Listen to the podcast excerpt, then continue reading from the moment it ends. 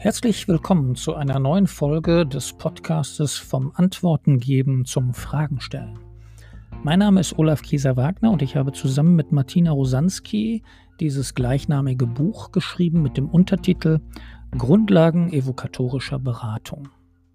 Ich lese in diesem Podcast dieses Buch Step für Step in Sinnzusammenhänge vor und da es viele Übungen enthält, die man gedanklich nachvollziehen kann oder wo man vielleicht auch mal etwas Pause machen muss, wird dies in dem Podcast durch neue Folgen unterbrochen.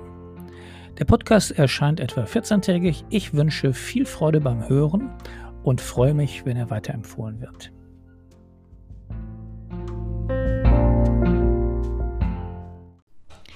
Folge 20 Zwischenspiel mit Martina Rosanski.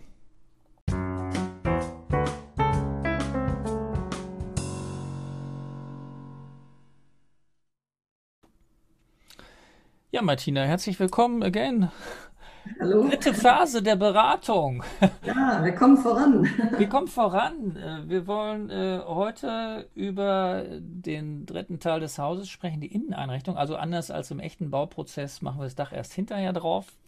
Geht eher um eine Puppenstube, wo man quasi das Dach oben aufsetzen kann. Aber äh, das Bild haben wir ja gewählt, um unseren Hörerinnen und Hörern einfach deutlich zu machen, ähm, ja, darum geht es jetzt gerade. Wir haben in der ersten Phase so ein Ankommen gehabt und so ein Aufwärmen, Fundament sozusagen. Wir haben in der zweiten Phase die Beratungsfrage geklärt und in der dritten Phase jetzt, also die Außenwände gebildet und in der dritten Phase jetzt geht es eigentlich um die Inneneinrichtung. Was sagt dir das Bild, wenn du an diese Phase, Phase denkst? Was äh, ergeben sich da für dich für Möglichkeiten?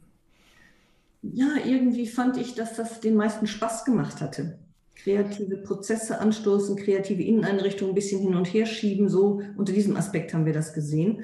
Und so ist auch diese dritte Phase. Es ist äh, ein sehr an, anregender, es wird jetzt nicht mehr gebaut, Fundamente gebaut und äh, Türen eingesetzt und Fenster eingesetzt und jetzt geht es an die kleine Dekoration. Und das macht immer sehr viel Spaß. Und das haben, das haben wir auch immer so gesehen als sehr viel, also als ja, Spaß intensiv und, äh, und kreativ und bunt. So habe ich so die Farben vor Augen auch. Schönes Bild, bunt und äh, genau. Ja, für mich hat Inneneinrichtung auch zu tun tatsächlich mit, ähm, mit Gestaltungsraum erstmal auf jeden Fall. Mhm. Ähm, wobei, wenn ich an meine Umzüge denke, dann sammeln mhm. sich so Sachen an, die mir liebgewonnen sind und die ich da gerne auch platzieren will. Also das finde ich ist auch eine spannende Sache, die ich vielleicht ja. neu kombiniere, die ich vielleicht anders zusammenstelle, als ich das vorher gemacht habe. Aber es gibt auch Sachen, die mit meinen Gewohnheiten zu tun haben. Also ne, wir sprechen ja von Wohnraum und Wohnung und die Gewohnheit. Und auch da finde ich das interessant, dass die Inneneinrichtung auch da so eine Mischung ist. Wir hatten ja bei der letzten Phase gerade noch besprochen, ähm, dieses Thema, was Intuition für eine Rolle spielt. Und auch hier spielt tatsächlich äh, Material und gleichzeitig Gefühl dafür auch eine, eine wichtige Rolle. Ja. Ja, aber man hat es ja schon selbst mal erfahren. Ähm, es, man hat seine Wohnung so eingerichtet, wie man sie nun mal eingerichtet hat. Und plötzlich hat man eine kleine, winzige Idee und schiebt alles umeinander. Man ja. bewegt das Sofa von rechts nach links, der Tisch von äh, Süden nach äh, Westen, was weiß ich. Und plötzlich ist es eine andere Wohnung. Ja. ja. Und, und das beinhaltet diese Phase. Zu gucken, was, was kann ich denn machen, was macht mir auch Spaß und woran habe ich dann hinterher auch Freude, dass es sich anders zusammensetzt und tatsächlich auch besser und schöner wohnt. Aber als Berater, was ist dann meine Rolle? Ne? Schiebe ich die Möbel meines Kunden ja. oder äh, bringe ich einen Blumenstrauß mit? Ja, ich helfe natürlich auch manchmal so fast durch die Gegend zu schleppen, äh, aber das meine ich natürlich nicht. Ähm, es ist so, den Prozess bei dem Kunden anzustoßen.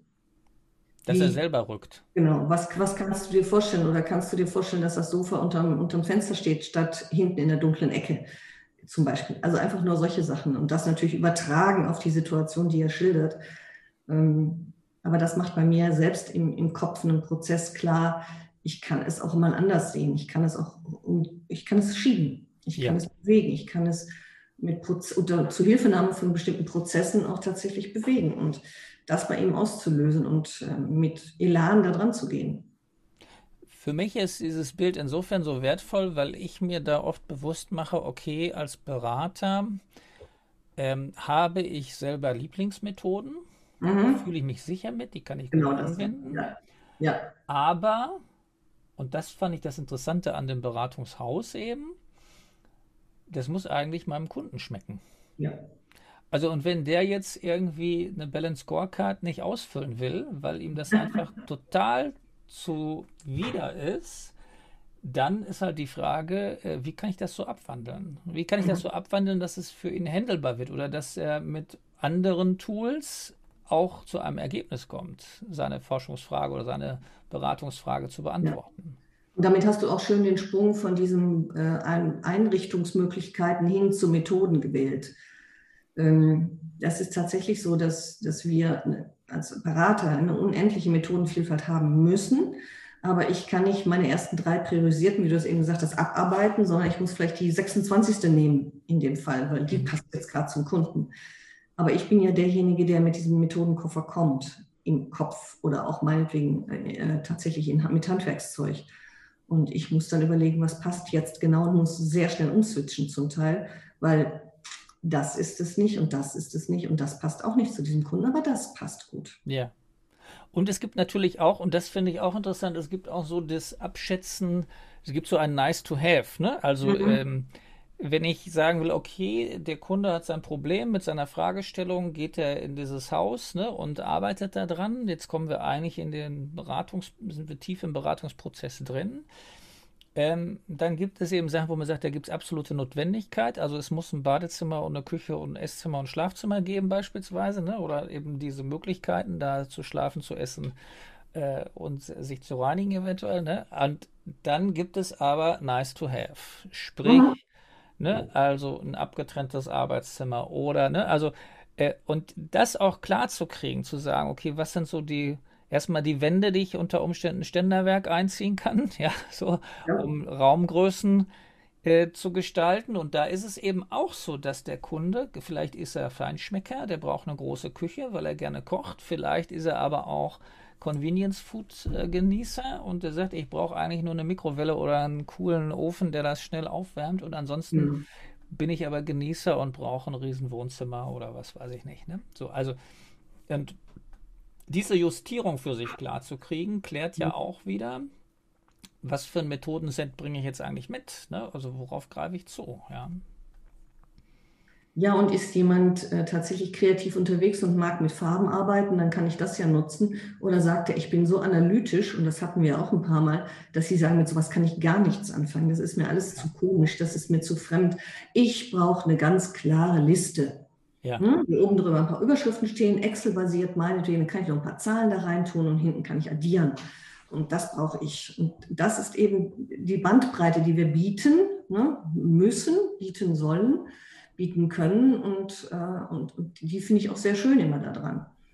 Ja, und, und wie gesagt, und da hilft es mir tatsächlich weiter, wenn ich sage, okay, ich weiß, das ist eine eine Stellwand, das ist ein Möbelstück und letztendlich irgendwas anderes ist dann unter Umständen nur noch ein Blumenstrauß oder ein Bild an der Wand oder der mhm. Farbklecks, ne? also der Farbtupfer oder das Designobjekt oder wie auch immer. Ne? Also das, das finde ich ist extrem äh, hilfreich, sich darüber Gedanken zu machen ähm, und sich da nicht von der Methodik, von der Begeisterung für die Methodik, die man selber hat, leiten lassen, weil ich glaube, ja. die Gefahr als Berater ist, ja. man selber ist ja auch mit Fragen unterwegs und ja, ein, wenn man, wenn einen nicht die Fragen triggern würden, die die Kunden haben, dann ist man wahrscheinlich auch kein guter Berater. Aber weil sie ihn äh, auch triggern, hat man auch eigene Vorlieben für das, was man an Methode anwenden würde. Und da eben nicht Gefahr zu laufen, zu sagen, ähm, ich wähle eine Methode, die mir gut gefällt, sondern intuitiv sozusagen das Richtige zu tun. Ich hatte gestern, war ganz witzig, war gestern in einer Veranstaltung online ähm, im Lunch and Learn äh, Café und dann haben wir ein Lean Café gemacht. Und Lean Café ist ein einstündige Veranstaltung. Äh, in der Pause, in der Mittagspause war das so angeboten und dann wurden ein paar Themen gesammelt und dann gab es einfach immer so Fünfer- oder Sechsergruppen, die sich dann innerhalb von fünf bis zehn Minuten über ein so ein Thema unterhalten haben. Und dann war ein Thema, sozusagen die Beratungsfrage war, ähm, was motiviert mich äh, in dieser Dunkelheit bei Kälte rauszugehen? ja, so. Und ich war jetzt auch irgendwie zu spät dazugekommen. Ich kam da irgendwie nur rein in die Runde. Wir hatten vorher schon was besprochen. Ich wusste nicht, wie das Thema entstanden war. Und die Teilnehmerin, die das formuliert hat, hat gesagt, ja, das war ein Thema. Ähm, und so weiter. Und ich merkte einfach nur intuitiv, dass mir plötzlich auftauchte auf diesen Begriffen Kälte und Dunkelheit, dass mir auftauchte, was würde mich jetzt motivieren wirklich? Und intuitiv habe ich ihr gesagt, du, ich würde mal ausprobieren, nimm mal ein Teelicht und ein leeres Marmeladenglas mit und trag das nach draußen und stell das da irgendwo in Schnee. Also die sitzt irgendwo da, wo es jetzt so geschneit hat. Ne? Bei uns ist gerade nicht so schneeig, aber und dann sagt ihr hinterher, als wir das zusammengetragen haben, so die Ergebnisse, aber ich habe mhm. einen total wertvollen Tipp gekriegt. Ne? So. Mhm. Und ich selber merke aber, äh, also in dem Moment, als ich das gehört habe und so ganz bei ihr war, mit dem, mhm. dass sie dieses Thema eingebracht hat, habe ich gemerkt, da konnte ich mich so einfühlen, dass das das Richtige wäre. Aber für mich wäre es gestern nicht die richtige Methodik gewesen, um ja. rauszugehen. Ja. Und das war so interessant zu sagen ja. und trotzdem das dann zu artikulieren, zu sagen, ich habe dieses Gespür. Also da spielt Intuition eine extrem große Rolle. Und auf der anderen Seite entzündet sich das tatsächlich an diesem sehr bewussten Hinhören auf ja, das, was der genau. andere da gerade sagt. Ja. Mhm. Ich habe auch ein sehr schönes Beispiel im Kopf gerade. Ich habe mal mit einer Organisation über Zukunft gesprochen. Wie sollen wir die Zukunft gestalten? Und ich merkte, da gibt es nichts an Einigkeit. Es war ein wildes Durcheinandergerede, ein Aufeinanderschimpfen. Es gab nichts. Ich habe nur die ganze Zeit gedacht, ach du große Nonne, was mache ich hier? Dann fiel mir ein, dass ich einen großen, eine große Kiste mit Bauklötzen dabei hatte, zur Sicherheit. Und habe gedacht, okay, ich gebe jetzt jedem die gleiche Menge Bauklötze und ähm, unterschiedliche Farben, unterschiedliche Größen, sie hatten die gleiche Menge und schicke sie in kleine Räume ganz alleine, damit sie mal für sich bauen, wie denn die Organisation aussehen könnte in Zukunft. Mhm großes Gemurre. Einige waren so, ja gut, Sozialpädagogen, ja, das kann man machen. Andere sagten, völliger Unsinn, so eine Methode ist doof. Ich habe sie dann auch weggeschickt. Ich habe gesagt, so, 15 Minuten bauen Sie doch mal. Lassen Sie mal Ihrem Spieltrieb freien Lauf. Wurde immer noch gemeckert, aber sie sind verschwunden. 15 Minuten später kommen sie wieder rein in ihren Raum und legen auf ihrer Platte alle ihre gebaute Organisation vor. Und siehe da, da wurde ihnen klar, sie standen wirklich still darum und haben gesagt, boah, wir sind uns ja wirklich überhaupt nicht einig. Ja. Und da brauchte ich nicht lange reden, ich brauchte nicht zu intervenieren, ich musste gar nicht sagen, sie haben die Lösung selbst gehabt. Oh je. Haben dann aber, während es da so stand, gesagt, aber schaut mal, irgendwie haben wir auch Ähnlichkeiten. Und so ging es dann weiter. Hm.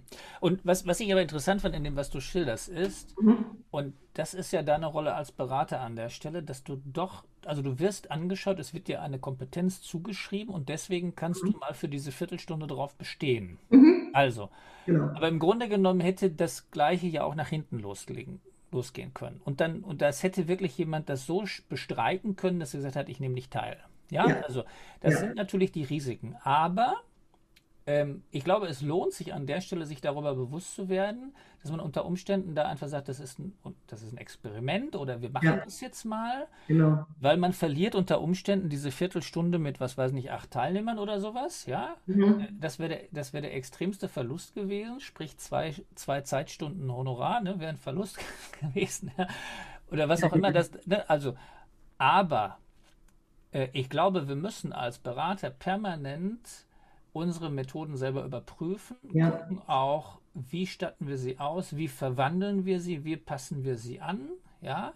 Und ähm, also ich habe jetzt, sage jetzt nichts gegen Lego Serious Play oder sowas. Ne? Also ich finde das großartig, dass sich, dass man sowas auch so entwickelt und dann so als Methodik macht, aber es ist eben nicht für alles, sondern es ist eben, hm. um, es geht unter Umständen um die Grundspielprinzipien, die man in der Methodik hat. Und wenn es ein Blatt Papier ist und ich habe Felder, auf denen was steht, wie diese Canvas-Modelle beispielsweise. Ne? Mhm. Wir haben für die Gründer die Business-Canvas-Modelle, die man dann ausfüllt, wo man sagt, das Tolle ist, da gibt es keine Reihenfolge, da kann ich den Gedankengang spielen lassen. Dann gibt es aber ganz strukturierte Sachen, wie beispielsweise, das haben wir auch in dem Methodenkanon da, die 25 Vorzüge. Ja, wo man wirklich sagt, schreib mal 25 Vorzüge auf, die du hast.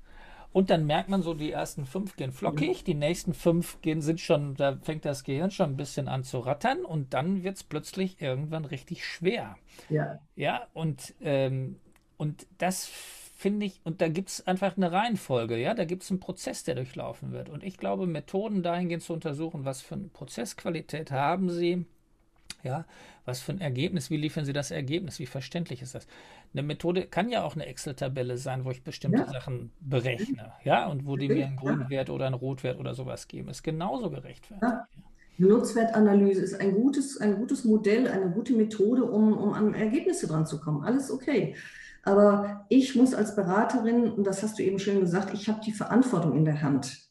Ja. Und deswegen muss ich mir sicher sein, dass ich jetzt mit dem so und so viele Minuten quasi nehme und sage, so, wir machen das jetzt. Und ich habe die Sicherheit in mir, dass das die richtige Methode ist.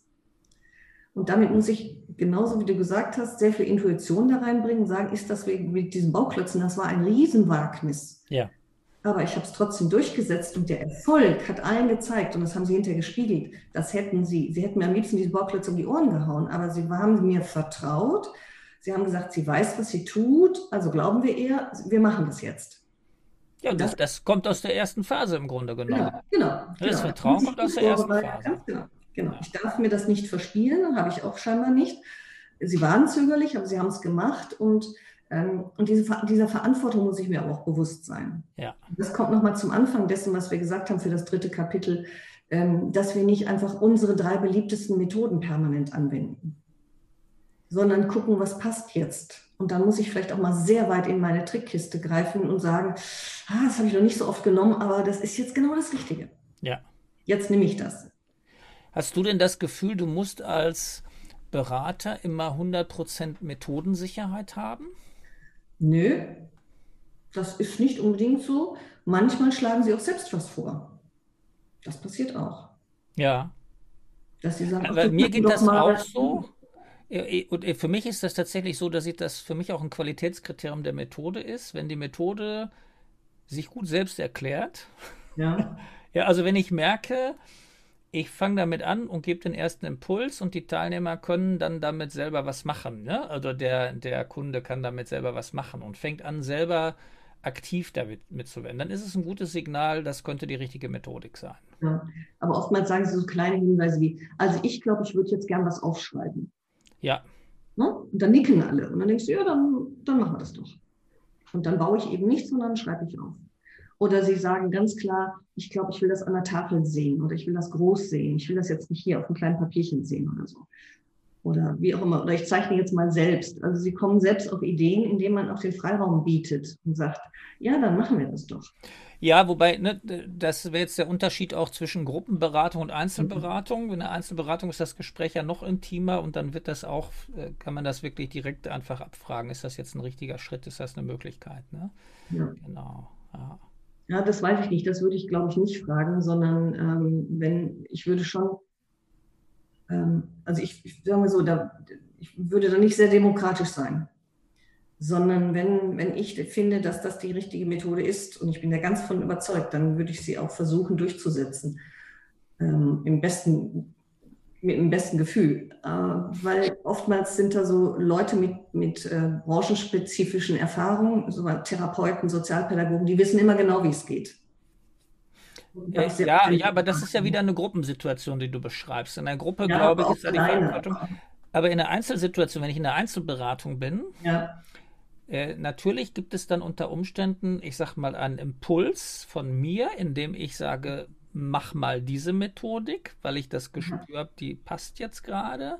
Und wenn anders wiederum, frage ich aber auch ganz bewusst nach und sage, könnte dir das jetzt weiterhelfen? Also das ist natürlich ganz situativ abhängig davon. Ja, und genau. Gerade, und das finde ich eben wichtig, wenn man, wenn man, wenn man vorher diese Fragenbestimmung gemacht hat und äh, die Frage definiert und beispielsweise auf dem Wegefeld bei dem 8x8 zeichnet sich nichts ab. Also da merkt man, da ist eine Leere.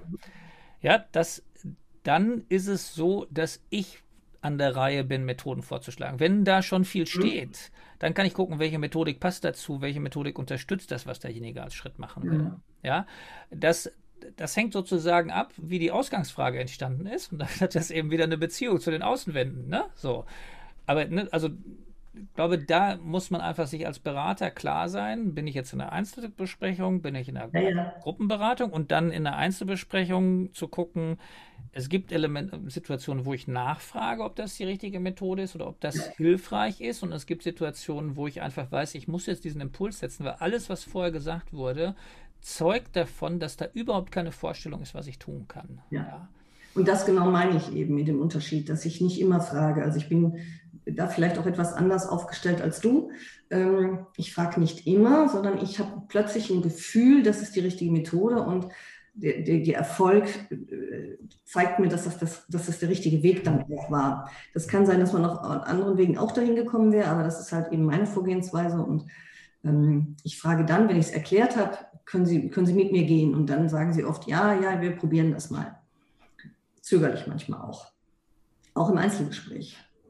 Ich hatte schon viele Beratungs- und Führungskräften, die, ähm, die unter Zeitnot litten. Also das ist so das hauptsächlich, was ich bekomme, dadurch die Zahlen nicht stimmen. Ich bin Betriebswirtin, die kommen immer gerne über die Frage, die Zahlen stimmen nicht. Und ähm, sie wollen jetzt, dass die Zahlen sofort wieder stimmen. Und dann muss ich natürlich an den Menschen dran und muss sehr klar sagen, was machst du denn da oder wie, wie gehst du um mit deiner Zeit? Warum kannst, schaffst du das alles nicht an dem Tag? Und meistens wollen sie unter dieser Zeitnot nicht an Methoden dran. Sie wollen hm. jetzt geholfen kriegen, sie wollen eine Lösung von mir und die biete ich ihnen leider nicht. Und damit ähm, werden sie ungehalten zum Teil auch. Und ich muss da sehr, und da sind wirklich erste und zweite Phase ganz, ganz, ganz wichtig, dass sie mir, dass sie dann mit mir meinen Weg gehen. Ja, beziehungsweise, dass sie den für sie am wirkungsvollsten gestalteten Weg gehen. Ne, weil äh, was hilft es, wenn sie von ja. dir jetzt sozusagen die Antwort kriegen? Also es ist, ist schön, ja, wenn, es so Zahlensachen sind, ist ja ein schönes Beispiel. Dann kann man als Betriebswirt relativ leicht hingehen, kann sagen, okay, komm, ich guck mal eben drüber, wie hast du es berechnet, wo ist der Fehler, hier ist richtig fertig. Ne? So in Anführungsstrichen. Ja, aber das würde ja bedeuten, da gibt es dieses schöne Buch von, äh, von der Minutenmanager und der Klammeraffe, mhm. ähm, in dem ja so beschrieben ist, wenn man also jede Aufgabe ist wie so ein Affe und der, die Empfehlung ist, die Affen da zu füttern in der Hierarchiestufe, wo sie optimal ernährt sind ne, und nicht höher. Ne? Und äh, was Führungskräfte eben falsch machen, ist, dass sie häufig dann den Affen füttern, sprich die Aufgabe lösen. Und genau mhm. das gleiche Phänomen gibt es im Beratungsprozess auch, dass man mhm. als Berater meint, das Problem lösen zu müssen. Und wenn man es macht, dann wird man auch wieder gebucht, weil man ja das Problem gelöst hat. Und dann kriegt man noch ein Problem und noch ein Problem. Aber eigentlich macht man damit den Menschen, der dich um Rat gerufen hat, überflüssig. Ja, und die wirkungsvollere Beratung ist natürlich die, die dafür sorgt, dass der Mensch, der den Rat braucht, diesen Rat auch anwenden kann ja. und in Zukunft nicht mehr über solche Probleme stolpert, ja? ja. Und keinen externen Berater braucht. Das wäre eigentlich die wirkungsvollere Methodik sozusagen. Das ist zumindest unser Ansatz da drin. Andere Berater verfolgen andere Ansätze da drin. Ja, genau. Aber dann sind sie Vertriebler. Das ja. wäre wieder ne, zurückzuführen auf den Anfang unseres Buches. Dann sind sie eher Vertriebler an der Stelle. Dann wollen sie eben sozusagen das Produkt der Lösung verkaufen. Das ist aber eben nicht die evokatorische Beratung, die wir machen. Ja. Ne? Genau. ja.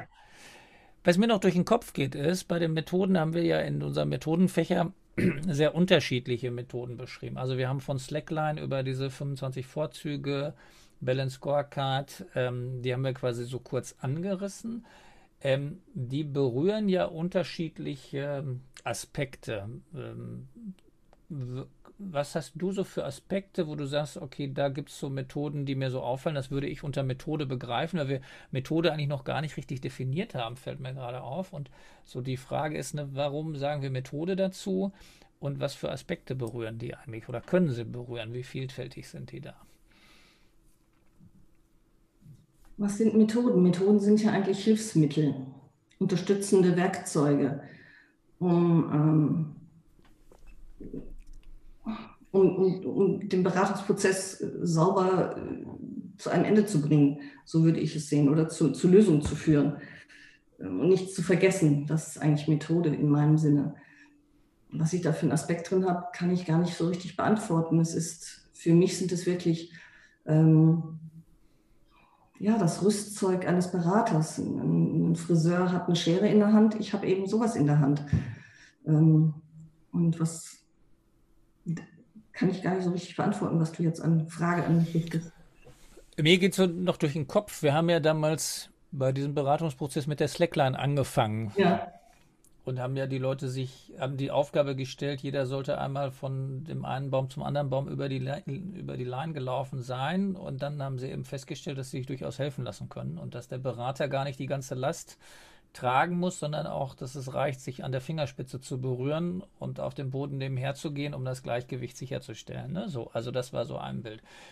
Das ist für mich eine Methode, die eine Körpererfahrung macht und mhm. bildlich etwas sichtbar macht. Und wenn ja. man jetzt sagt, eine Einnahmenüberschussrechnung ähm, ist auch eine Methode, das äh, in Spalten gegenüberzustellen. Das macht was sichtbar und es summiert was auf und fasst was zusammen. Also es gibt so zusammenfassende Methoden, die quasi genauso wie so ein mhm. Business Canvas oder sowas, ne? Ja. Oder wo man dann unter Umständen noch ein Unternehmensmotto oder sowas ableitet.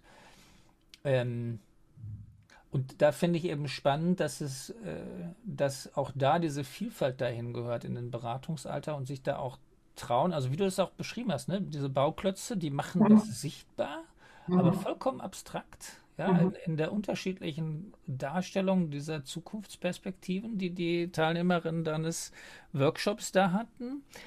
Ähm, und gleichzeitig, ne, äh, also es ist halt eine Methode, es macht was sichtbar, aber gleichzeitig fordert es auch heraus, eben gar nicht so bewusst alles zu durchdenken und jetzt den richtigen Begriff zu finden, was manchen Leuten verschwert, sondern einfach zu sagen, ich habe da einen Klotz, den stelle ich da hin und der steht für mich für das. Ne? Also, also wir haben ja auch dieses, äh, dieses ähm, kleine äh, Aufstellung to go empfohlen ja. da, ne, was du mitgebracht hast. Ist ja auch so eine spannende Methode. Ja. Ne? ja, Aufstellung ist sowieso eine spannende Methode und da hat ein Kollege von uns hat ähm, dieses Klein in so einem Filmdöschen, die gibt es ja heute gar nicht mehr, ich weiß gar nicht, ob man die noch kaufen kann, ein kleines Filmdöschen, kleine Holzbausteinchen bauen lassen, die ein paar Punkten und Strichen ein Gesicht drauf haben, sodass man eine Richtung auch hat.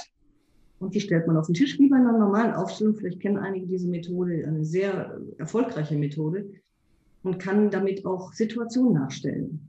Und das hat man immer bei sich. Also das ist leicht, das, das wiegt ein paar Gramm, klein und sehr effektiv, wie ich finde. Ja. Ja. macht nochmals, macht viel Spaß und ist sehr kreativ. Und dann, wenn es mehrere Leute sind, die da sitzen, die sagen dann, nein, ich will das gelbe Männchen für mich haben, der andere das rote, ist nämlich noch verschiedene Farben dabei. Und so gibt es einen schönen Baukasten, den man nutzen kann, um, um die Leute mit Leichtigkeit an ihre Lösung zu führen. Ja. Ich weiß zum Beispiel, Olaf, dass wir mal gemeinsam auf dem Schloss Freudenberg ein Seminar genossen haben, im wahrsten Sinne des Wortes genossen, und zwar diese Lebenskundebilanz. Mhm. Erinnerst du dich noch? Eine sehr schöne Methode von einem Steuerberater kreiert, der sagt, anhand der Bilanz, der ganz klaren steuerlichen Bilanz, handelsrechtlichen Bilanz, wie auch immer man das nehmen will, kann ich mein Leben abbilden. Wie reich es ist und welche Reichtümer ich habe. Und das ist für, für Leute, die sehr zahlenbasiert sind oder sehr logisch meinen zu denken, ein guter Weg, in das äh, ihr Leben irgendwie darzustellen, wie, wie viel sie geschenkt bekommen haben und wie viel sie auch geben. Mhm. Und am Ende des Lebens ist die Bilanz ausgeglichen. Mhm. Und das war ein faszinierendes Seminar, wie ich fand. Immer heute, heute immer noch. Ich bin immer noch begeistert von diesem, von dieser, dieser Übung, die wir da, an der wir teilnehmen durften. Und ich habe das ziemlich häufig gemacht mit der Lebenskundebilanz und wir wollen es jetzt ja auch wieder einführen in unseren neuen Seminaren.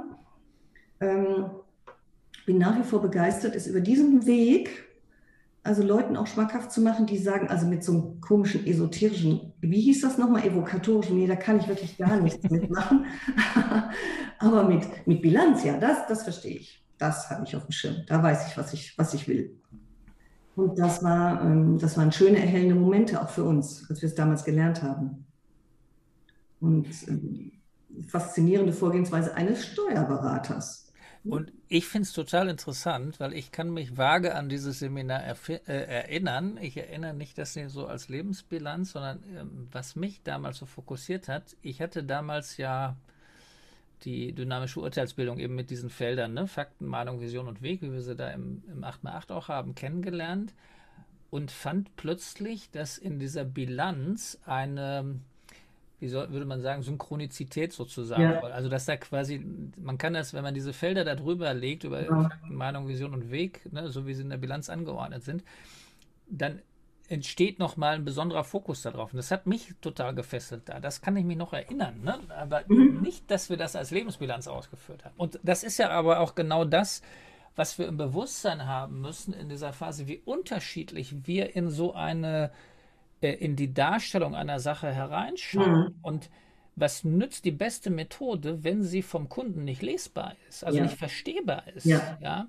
Und da glaube ich eben, unterliegen wir der Gefahr, dass wir nicht, dass, dass wir irgendwann aufhören, uns mit neuen Methoden auseinanderzusetzen, ja, und, und oder dass wir uns so begeistern lassen von der Methodik, äh, dass wir versuchen, sie überall anzuwenden. Ja, und zu, zu dem Zeitpunkt war das auch so, dass ich überall versucht habe, das irgendwie reinzudrücken. Und mhm. das hat richtig geknetet über Jahre lang, habe ich quasi an dieser Methodik gearbeitet. Ähm, und ich weiß aber auch, nee, das geht nicht überall. An einer anderen Stelle brauchst du plötzlich was anderes und dann gibt es trotzdem wieder Überlagerung, wo ich sage, und mit der Methodik komme ich nochmal zu einem anderen. Ne? Also, und ich finde das so wichtig, wenn man jetzt zurückkommt auf dieses Bild mit dem Wohnzimmer, diese dritte Phase, dann ist es ja tatsächlich so, dass man eben merkt, äh, wie vielfältig diese Einrichtung sein kann im Beratungsprozess. Ja. Und dass ja. wir uns da auch zutrauen können, mal Methoden anzuwenden, die wirklich körperlich was mit uns machen. Und wir leben auch in einem Zeitalter, wo das, glaube ich, zunehmend möglich wird. Ne? Also wir haben dieses Thema Mindfulness, Achtsamkeit und so weiter.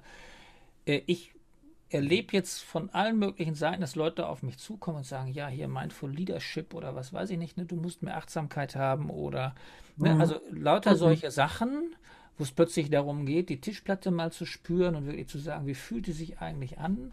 Ich sage, das haben wir vor 20 Jahren gemacht. Machen wir immer noch, ja. Also mhm. das ist ja nicht so, dass wir es nicht machen. Ja, ja. Aber dass man sich traut, in diese physische Körpererfahrung zu gehen, das ist ein ganz wichtiger Aspekt, der sich, glaube ich, von, für die Methoden, da, dass man quasi nicht mehr einfach nur als Betriebswirtschaftler mit den Zahlen hantiert und das in Excel-Tabellen macht. Und andersrum aber auch, dass man, wenn man sozusagen von diesem von diesem Pol kommt, dass man eben so viel mit Achtsamkeit und so weiter gearbeitet hat, dass man sagt, so jetzt nehme ich mal eine Tabelle und jetzt schreibe ich das mal runter als Parameter. Das ist auch eine extrem wertvolle Erfahrung. Und da eben merkt, okay, wo sortiere ich eigentlich meine Methoden ein? Was machen die? Ne? Also dieses 25 Vorzüge, dieses Aufschreiben in der Liste, mhm. das ist der Listenaspekt da drin. Ja. Und die Vorzüge selber für sich rauszufinden, ist dieser, dieser körperliche Aspekt da drin im Grunde genommen, ja. So, und man könnte das ja dann verknüpfen und dann entstehen plötzlich Reisen in diesem Beratungsprozess durch Methoden, die quasi daher. Ich weiß nicht, ob du das kennst, diese Liberating Structures zum Beispiel. Das ist jetzt quasi relativ aktuell auf dem Markt und da gibt es auch eine PDF, die kann ich auch gerne mit verlinken, weil die in seiner Common License äh, ist. Kann man sich ausdrucken auf DIN A4 und dann, ich habe die einlaminiert, die Karten, die sind so komm. Sind irgendwie so, so, so kleine Karten. Ja, die, die, und und das finde ich aber total super, wirklich ja. einfach ja. so als Methodenvielfalt. Und da kommt ja. jetzt gerade was, wo man sagt, ja, auch da muss man sich nur bedienen. Was ich aber glaube, was total wichtig ist, ist, äh, man muss es selber irgendwie ausprobieren. Man muss selber eine Erfahrung damit gemacht haben, um das Gefühl dafür zu entwickeln. ja. Ja. Genau. Das heißt, wir haben in der Inneneinrichtung, wir haben ja im Buch eigentlich dann aufgefordert, schreibt doch selber eure Erfahrungen rein, weil tatsächlich, äh, glaube ich, oder die Methoden selber, da legt man sich dann an, dass man das selber so ein bisschen sammelt. Wir haben da ein bisschen Methodik vorgegeben, aber da gibt es natürlich sehr viele unterschiedliche äh, Methodiken und sehr viele Fragen, die man an eine Methodik stellen kann. Und insofern glaube ich, ist das aber etwas, was reifen kann. Und wichtig von unserer Seite aus eher ist ja wirklich zu sagen, macht euch klar, diese Inneneinrichtung muss eurem Kunden schmecken. Und äh, ihr könnt gerne Methoden einbringen, aber hört auch hin, was für Methoden hat der, hat der Kunde, oder? Genau. Genau auf den Punkt gebracht. Wunderbar. Ja, prima. Dann äh, freue ich mich, wenn wir uns äh, zur nächsten Runde irgendwann wieder sprechen. Zum Abschluss des Buches nochmal. Der geht ja über, die letzte Phase geht ja über das Thema ähm, Absicherung des Ergebnisses im Grunde genommen. Und äh, ja, auch da machen wir im Anschluss nochmal einen Rückblick dran und dann dürfte die Podcast-Serie komplett sein, so dass man das Buch und unsere ergänzenden Sachen wie ein Hörbuch sicher gerne weiterempfehlen kann. Herzlichen Dank, Martina. Herzlichen Dank an dich.